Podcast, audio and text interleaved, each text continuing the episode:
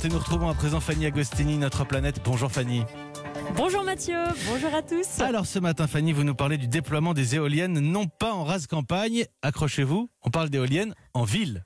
Oui, mais alors attention, hein, n'allez pas vous imaginer des champs d'éoliennes dans les villes. Là, je vous parle de boîtes à vent disposées au bord des toits d'immeubles, là où elles captent finalement les vents ascendants qui remontent le long des façades.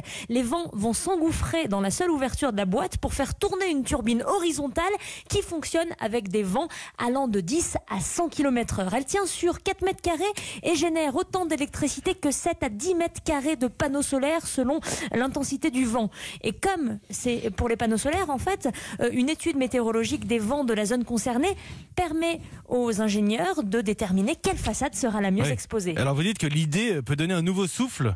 Oui, un nouveau souffle à des, à des sources d'énergie renouvelables qui présentent quelques inconvénients en ville.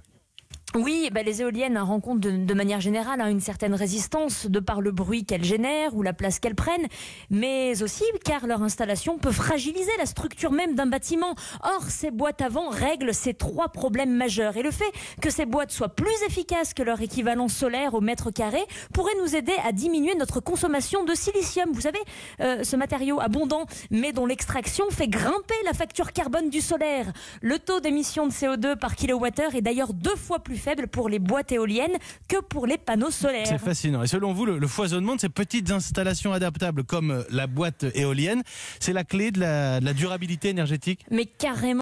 Carrément Mathieu, après la réduction de notre consommation d'énergie, évidemment, c'est notre capacité à puiser dans les sources d'énergie renouvelables, à multiplier les endroits et les moyens par lesquels on peut générer de l'énergie la plus propre et la plus locale possible qui nous permettra de faire cette transition énergétique. Du coup, des solutions comme la boîte éolienne euh, permettraient d'optimiser l'espace urbain et limiter l'impact des installations d'énergie renouvelable sur les espaces naturels, évidemment. Fanny Agostini, notre planète. Merci Fanny. Il est 8h42.